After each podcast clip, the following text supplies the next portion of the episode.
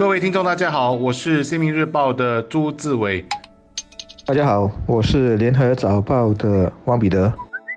生病时需要戴上口罩，这是政府一直在宣导的。如今，我国的疫情出现好些来历不明的病例，为更好的保护国人，即日起，如果我们接获居家通知令，必须在十四天内在家隔离，又或者我们在看医生时获得五天的病假，那么我们如果出外看医生的话，就一定要记得戴上口罩。如果没有戴，这算是违例的，我们可能要面对高达一万元的罚款，或者坐牢牢长达六个月。是的，这是一个很重要的宣布，所以我必须再次强调，有两组人，如果出外看医生，一定要戴口罩，否则会面对。罚款或者监禁，这两组人就是一接获居家通知的人，二获得五天病假的人。当然，我这里也要重申。居家通知令本来就禁止我们出外，而去看医生算是不寻常的情况，所以要记得戴上口罩。或许又会有人问了，那么如果我是两天或者三天的病假，又要去再看医生，那该怎么办？我想这就要大家从大局来思考这个问题。卫生部更新传染病法令，其最终的目的就是要阻止病毒在社区内进一步扩散，为了不让更多的人受到感。染，所以还是那句话，生病时记得戴上口罩，去看医生时记得戴上口罩。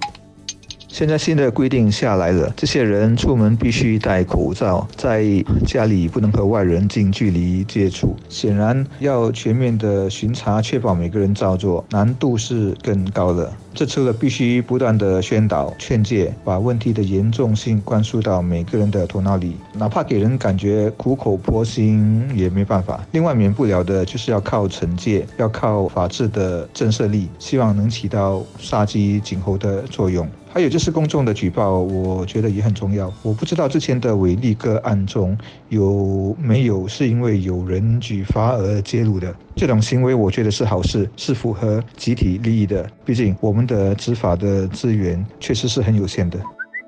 其实今天要谈的虽然是一则更新后的法令，但核心思想就五个字，那就是社会责任感。平常的日子，我们如何看出公民的社会责任感呢？不乱丢垃圾，不在公众场合叫嚣。保持公厕干净，以及在小贩中心归还托盘等等，这些都是有社会责任感的行为。而在冠病疫情扩散的非常时期，社会责任感更显得意义重大，因为那事关我们身边的人的健康情况，甚至还到了生死存亡的情况。一个人能做好他的本分，就表示属于他的那个人际网能够免于受到伤害。但你想想，如果有一部分人是不负责任的话，那么我们就非常有可能看到一个又一个的社区感染。所以，当我们读到一些从外国回来的人士不在家隔离却到处乱跑的新闻，就会感到非常的气愤，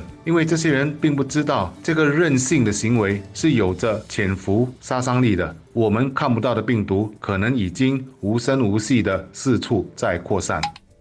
我们知道，大体上社会一定有两种人，一种是理性的，懂得权衡利弊，知道事态的轻重和得失，因此都能接受这些严格的规定，大家都听话，都照做。但肯定也有人是不会想的，是自私自利、不负责任的。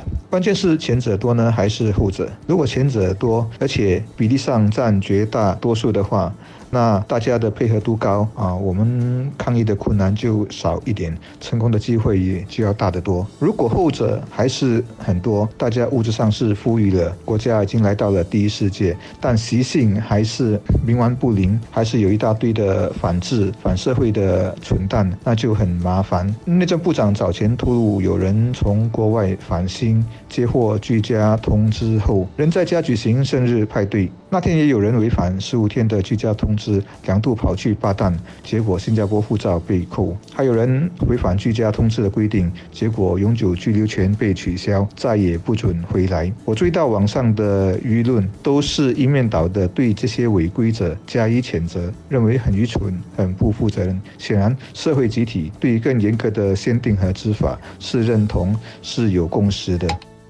我希望我们的国人更多是前面的那一些所谓的好人，少一些坏人。那么好人多了，就能更快摆脱疫情，让生活、让一切早一点回到常轨。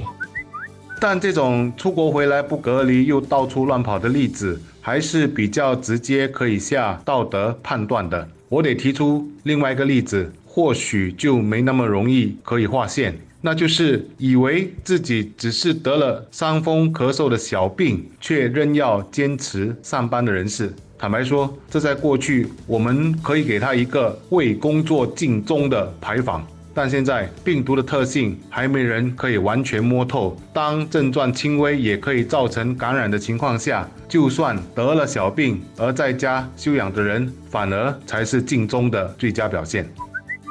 疫情总会过去，不管是一年半载还是更久。而我们可以重新思考的是，在冠病疫情结束后，我们要看到一个什么样的自己，以及一个什么样的社会。我们能不能就此改变一下不好的习性？比如说，过去不太注重个人卫生的，我们可以就此每天勤加洗手。过去在生病时还是喜欢到处乱走的，我们是不是可以止住任性的脚步，多为可能受感染的人着想？冠病疫情再难缠，我们都会走出来的。到时，希望我们都能把好的东西带走，把坏的丢掉。